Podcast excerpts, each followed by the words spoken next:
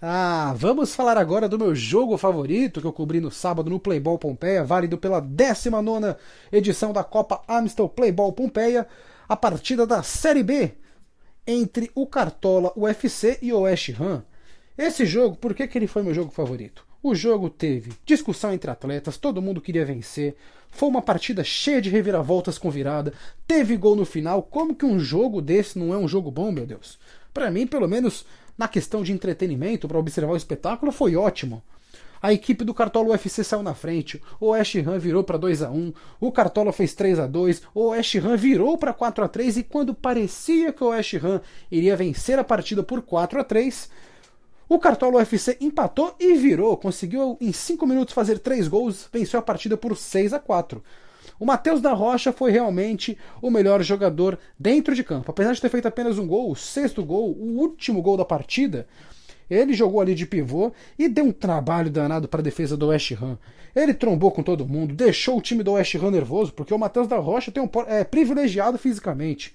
Tem um porte físico que usa a seu favor como pivô e aí o West Ham batia na massa, né? Realmente a galera tava nervosa ali, tava difícil marcar ele. O West Ham fez um rodízio interessante para marcar o, o jogador da equipe do Cartola UFC, e aí os ânimos, todo mundo ficou exaltado, tava um calor danado. O Matheus da Rocha discutiu para lá, discutiu para cá.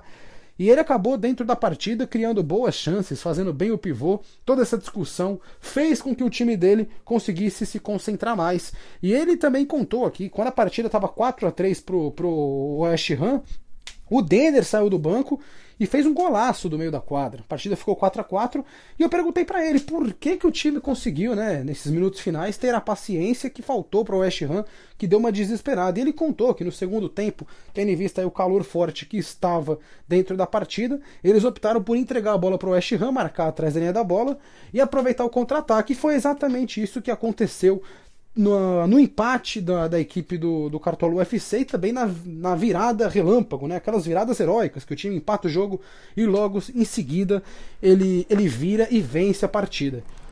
Falando agora dos próximos compromissos dos times, o Cartola UFC vai enfrentar o Stricas no dia 12 de março. No mesmo dia, é, nós teremos aí a equipe jogando contra o, o Luxemburgo no mesmo dia. Daniel Batista para o Playboy Pompeia.